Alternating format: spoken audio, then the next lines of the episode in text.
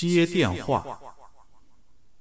因为工作的关系，我认识一些做模特的姑娘，其中啊有一个姑娘给我讲了一个故事。这个故事的主角叫小美。小美做过一段车模，大家都知道，车展上就是那种总穿的比较简单衣服的模特，所以呀，时常啊会受到骚扰。尤其是比较频繁的，就是电话的骚扰。那次啊，小美接到一个电话，接通以后呢，对方不说话，小美就给挂了。紧接着马上又打了过来，等了有十几秒才说：“我去找你好吗？”对方只会重复这一句，听着声音呢很年轻，还有点忐忑。于是呢，小美想也没想就把他给拉黑了。但是从那以后，小美总觉得有人跟踪自己，和朋友也查过几次，但是什么都没发现。小美是和其他两个姑娘合租的房子，没事的时候就一块儿去逛街。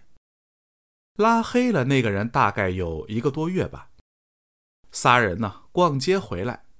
就在下电梯的瞬间，小美发现楼梯间有个人影。直觉告诉他，就是骚扰自己的那个人。正好呀，身边有人陪着，小美就壮着胆子走了过去，想要警告那人。可是那人想跑，被小美一把就给堵住了。那人站在墙角，低着头。听凭小美数落，虽然低着头看不清脸，但是能感觉不过二十岁。小美正理论着，两个室友诧异的看着小美，默默的走了过来。楼梯间啊，开着的是半扇门，那人站的地方呢是墙角，被关着的半扇门正好给挡住了。于是，两个舍友只能看到小美自己在那指手画脚，语无伦次。等走到楼梯间儿，这俩妹子脸色一变，拉着小美跑回了家。小美莫名其妙一路问：“为什么不让我说他？”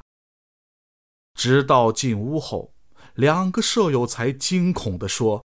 哪有人呢？刚才就你自己一直对着空气在喊呢。